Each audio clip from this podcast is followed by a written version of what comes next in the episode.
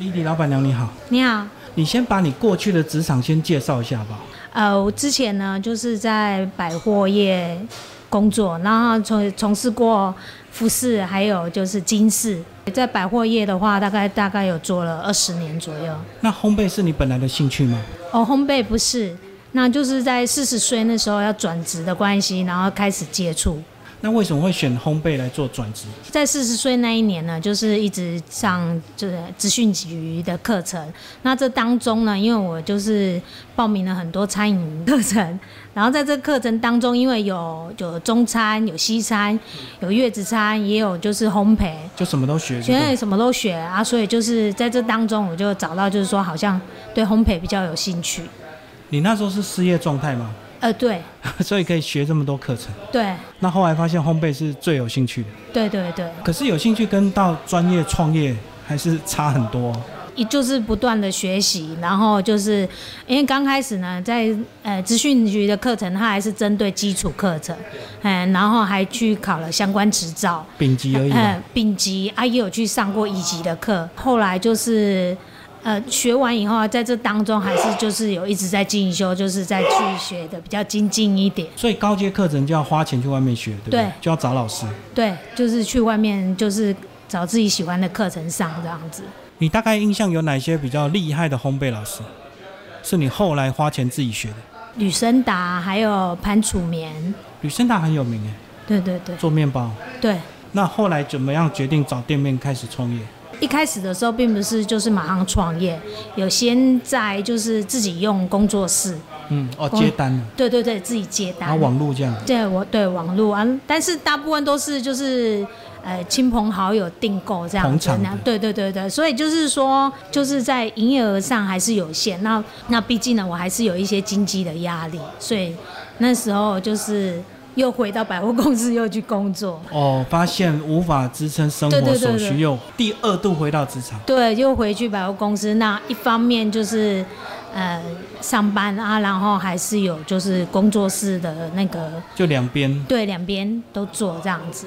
那这这个店面是无意间发现的啊，然后就想说，那不然还是试看看这样子。那这个店面是它本来屋况就很好吗？还是你自己花了很多钱整理？啊，自己也花了很多钱整理，屋况并不是很好。而且它要符合烘焙的需求，哎，所以好像还要做一些改装吧。对，就是在厨房设备上。嗯，要拉大店，对不对？对对对对，那时候你是靠自己的存款，还是去借了一笔创业贷款？啊，自己的存款，自己的存款，但是就是还是不够，就是先先开店啊，然后有收入，然后再去增加设备，哦，所以是边做边投资，对，才然有后现在的规模。还有就是创业贷款那你品相有越来越精致或越来越多吗？有，哎，一开始应该做比较简单吧？对，刚开始的时候是我的设定是没有餐，就只有就是可能烘焙商品跟饮饮品，但是就是因为客人客的人需的求，需求。问东问西。对对对，就是慢慢的增加这样子。可是做餐更麻烦啊了，因为不是只有主菜好吃，还要配菜。啊对对对，那你为什么决定要投入餐饮？自己没有做过，然后就想要，应该算是自我挑战。对对对，想要试看看啊。所以厨师也是你啊，对嗯哦， 那一开始应该从简单开始吧。对，刚开始都是就是比较简单，没有像现在这样子。嗯嗯，嗯嗯，对，是有后来再找餐饮老师吗？还是你本来就资讯局那段基础够了？基础够，然后后来就是呃，招募员工，我也是就是找就是跟餐饮相关科目 的。你找餐饮科的学生不怕被他压过去， 他觉得他比你还专业，他本科的，哎，还好哎，反正还是可以交流，就对。，对，可以可以。他们有给你一点刺激啊。有有有也是有，哎呀、嗯，所以走到八年，你觉得到今天算成功吗？哎、我还在努力中，我觉得、嗯成功嘛，就是至少稳定了吧？对，就是在我们自己就是经济上啊，还有在客源上，就是都还可以。客人的回馈大概有哪一些？东西好吃，还是很温暖，还是老板娘很亲切，哎、都有，以上皆是。都是你的特质。对，嗯，嗯，他们大概都喜欢哪些餐点？就是你的招牌。会来我们店的客人，有的是喜欢烘焙商品，有的是喜欢餐，客群不同啊，还有喜欢环境的也有。可是喜欢环境做太久，不是讨人厌， 翻桌率。对啊，是翻桌率是比较，但是我们还是就是会尽量配合客人啊。哎呀嗯，你的时间是怎么样？营业时间的话是上午九点到晚上六点，哦，等于你卖早餐了。对，就是早午餐，啊，我们公益早午餐、中餐这样子，哎还有下午茶。到六点你怎么不拼晚上？为什么不卖晚餐？晚上不是更有气氛？尤其在这种老屋下面，有之前有试过，但是就是变成住在等待客人，啊因为可能是在巷弄里面啊，所以就是这边到了晚上就是人潮会比较少一点，大部分都在生意路上。所以你是指白天有正常的上班族，对到了晚上反而没有，对，住家反而不出来了。没有，哎，可是晚上不是做宅配的好时间吗？ 可以关起门来，好好的做，，对，但是点我心因为白还天可以呃就顺便是做生意。白天就是已经就是都在做面包了，嗯，哦哎，做很，就是到晚上其实有一其实有一点体力有一点没有办法负所以还荷，是要休息，对，还是要休息啊。所以不是营业时间越长越好，对不对？还是要有一定的这个投报率，怎么样最短的时间达到最大效益？对啊，嗯，这个应该也是摸索出来，你会慢慢发现这个地方适合的时段嘛。对对对，就因为刚开始不知道啊，让客人也是会反映，就是说啊，那你都已经做到六点，你为什么不要顺便卖晚餐？我们也是听客人建议，就是去试看看，不然那不然就做嘛。结果是营业差不多一个一个月左右，我觉得不行，因为都大部分都在等待客人。哦，而且你多准备晚上的东西没人吃更麻烦，对啊，材料啊的处理。等于是我觉得那效果不好了，然后我这样子营业我的工作时间也很长。你自己有没有想要增加一些多元复原的，像办讲座啦，或者是提供一些手作，在这个蛮适合的店面里，有啊，我们有曾经有办过啊，就是有跟一些老师配合，哪些主题？呃，有手作课，有烘焙课，也有植物课，有之前都有办过。应该也是你个人有兴趣哈、可以顺便学习。也是啊，还有就是我觉得这个。就是说，来店里的话，我们觉得不是说只是吃吃喝喝，也可以就是学习。然后我觉得这个空间，我觉得也很适合，就是让消费者来这边学习东西。好，我们刚刚讲你现在已经算稳定，可是你还是嗯在疫情期间这两年多，应该也有很多波折吧？有，嗯，有啊就不能内用的时候，对，不能内内用。那时候就是就想说，就是做外带，做外带，然后网络上这样子，网络行销这样。那你的烘焙就要调整哦，它要适合运送嘛，因为有些像轻乳酪或轻蛋糕，是不是就比较不适合栽培？呃，可以，也是可以宅配，就是冷冻，冷冻宅配。嗯，包装都可以克服。对，可以。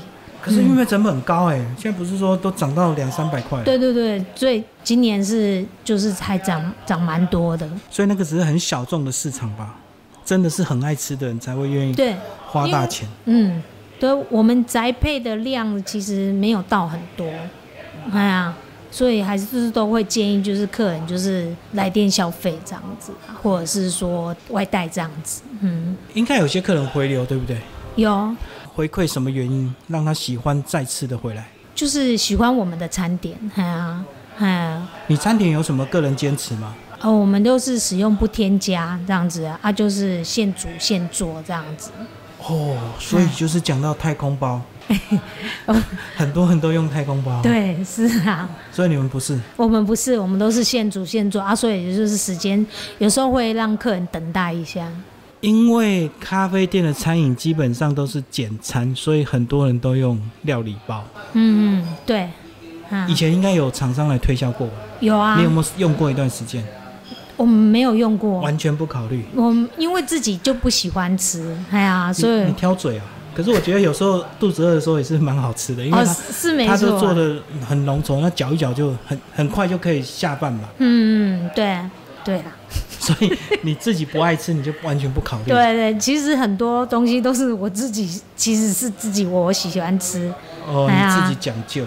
对所以这样讲就是，如果你不挑嘴，真的不要随便做餐饮，因为你很容易就被厂商牵着走，就卖他们的冷冻调理包，对不对？对，嗯其，实那个不好吃的，但是但是方便啊啦，就是方便快速。对那如果你快自己速真在的家，当然就很快嘛，哦，对啊买个白饭就可以所以在你们这样的场所是不允 许。我觉得是看个人的喜好吧，啊有的人可能要追求的就是快速的话，哎呀、对啊，其实我觉得就反映在价钱。如果你用这样子的方式，那你售价如果便宜还说得过去。嗯你总不能卖人家两三百块，结果用三十九块的料理包吧？啊，没错啊，是啊，不过还好，现在网络评价很快就会告诉你市场的残酷，你就会被批到很痛 苦。其实客人嘴巴也很厉害啊，一吃就知道了，嗯。你这么多年，除了疫情这段时间，还有什么遇到重大的危机？就是疫情对我们影响还蛮大的，因为客人没有办法内用啊，影响真的很大。哎呀，那你有那把时间拿来开发新产品吗？很多人这时候都是做教育训练，但是没办法啊，因为没有办法来来这边上课。哎呀，因为很多课程也是因为疫情就自停下来。啊，不是就自学？我只要你有自己，赶快在网络上学看一些东西，赶快开发新产品，反正时间多了嘛， 不用不用营业。哦，对啊，哎呀，啊就是想就是其他的看有什么方法可以增加店里的营业额这样子。嗯好，你对烘焙的食材有没有一些基本的标准？我知道那个成本差很多嗯，还是以天然为主。嗯，哦，光是对这一点就很贵了，对不对？对，嗯，在原物料上就比较贵。有哪一些天然的食材？嗯，像奶油，面粉嗯这样子对吗？，奶油还有面粉啊，因为我们奶油都是用无添加的，哎呀啊，所以就是在成，因为这样今年啊奶油就是涨得蛮多的，跟面粉那你售价能调吗？有有微哦调，我知道 有也不敢一次到位啊，对啊，怕还客是人，嗯对啊，也是会吓到，嗯，所以现在微调就过得去了嘛，还是呃还要还可以能可能还要再调。暂时应该是不会再调，哎呀、对，因为如果一下子调到位的话，客人可能就会是流失啊。对啊，好，你身为一个这个创业者，也是烘焙主厨，你如果看到客人吃剩的，你会不会很心痛？会。就吃一口就不吃了？对啊，会去问问一下为什么这样子，还是我们哪边没有没有做好，还是不合他的口味啊？这样可是如果不合也没办法啊，你总不能为了一个人调整吧？是没有错，但是就是还是会想要知道原因这样子，哎呀，啊，尽量就是可以做到，就是说客人都能够吃得完。哎对啊，因为我相信最大的满足就看人吃光嘛，甚至对还外带，对，然后下次还带朋友来。嗯我相信一定有人会觉得太甜，或觉得太腻，或者是怎么样，反正每个人都有他的喜欢的口味。嗯，对对对对，因为所以你现在玻璃心已经不会再这么受伤了，哦，听久就不怕了，对啊，因就为有你信心，对不对？对，那毕竟是少数。嗯讲一下你外带这部分，因为我们来刚好遇到中秋即将到来，呃，你们准备怎么样的中秋的一个宅配？呃，我们主打的就是蛋黄酥，蛋黄酥的话是我们每年的热销商品。哎，蛋黄酥好多人都在学，好多人也是自己宅配、自己卖东西。那它到底好吃的秘诀是什么？就是你的那个蛋黄，蛋黄就是比较有腥味。那我们是经过就是那个用，我们就用了那个五十八度的高粱酒去，就是去一层一层的，就是去喷腥。对，一层一层去，就是喷洒，就是在烘烤的当中。这个是大家都知道的秘诀吗？有的人不会用到五十八度，我知道，他也许知道，但是他做不到嘛。对对对对，因为因为我觉得五十八度的它去烘烤出来会比较香。那他不去腥用五十八度，他用什么？用啤酒没有，有人用米酒啊，哦，就是省成本，对对对，用但是米就酒。没有那么香，是不是？对，所以最好吃的蛋黄酥就是一定要用高粱，可以这样讲吗？我个人认为啦，也应该是可以这样子讲吧。一直喷洒在外表，对，就是经过三次的喷洒这样子，在烘烤灯上。啊，三次是你自己累积出来的经验，对，以前应该有试很多种嘛，有啊一次、两次、有有四次、五次这样。嗯，但是也有就是用浸泡的也也可以。那后来就发展出这样的一个模式，嗯，对然后就卖得很好。当然不是只有因为蛋蛋黄的关系啊，哎呀、哦，就还是有很多还天然的食材。对对对啊，还有就是内馅啊，因为客人都觉得就是比不会那么甜，对，因为我看到很多人去上一两堂课之后回来，他就可以接单了，嗯。他就可以卖蛋黄酥了。所嗯以我才说，哇，那大家都在做，那到底怎么样来分出好吃或不好吃？还有就是内馅就是不要太甜，哎呀，那我们的我们的内馅的话，客人是觉得是说不会很甜，就还蛮还蛮爽口的，绵密这样子。你个人相信用你的信念可以灌注在食材上吗？蛋黄酥上，用爱，可以啊你，相信吗？我我相信啊，哦，你也会用这样的理念，所以如果你很痛苦悲愤， 你的东西做出来就不好吃。没错啊。如果说你今天心情不好的话，可能你那个蛋黄液就随便涂吧。哎，真的，我常常问这个问题，我发现大部分很用心的烘焙家都相信这个道理，所以他们都会说我用 爱，然后把客人当做我的家人，然后嗯用爱传输，然后东西出来就会好吃。嗯当然好像有点玄奇，可是好像只有你们真的在做的人嗯，感受最强烈哦，因对，为你比较出来这一批心情好跟这一批心情不好的差别了。嗯对啊，所以要怎么样保持心情永远开朗乐观，没有低潮？偶尔要出去度假，哦， 要要自己取得生活的平衡。对。你度假是指出国，还是台湾到处跑，还是去吃别人的东西交流？也是啊，就是出去，呃，就是国内这样子到处走走啊，那你看到烘焙店、面包店一定特别敏感呃，会想要吃看看。啊，看看会不会人家问东问西？哦，不会，我 不会，哎呀我，是同业，交流一下，哦，不会啊，就直接 用用吃的判断就对哦对对了。对，用吃的啊，你就是看看人家的东西呀、人家的优点啊，我相信以你们的现在的水准，应该吃就可以判断出八九成了。哦，嗯大概用什么料，然后哪边做得好，哪边做不好，对，就不用再开口问了。呃，我我开口问是很低、很出街的人才要用嘴巴问，像我们这种人就是用嘴巴问。不太好 吧？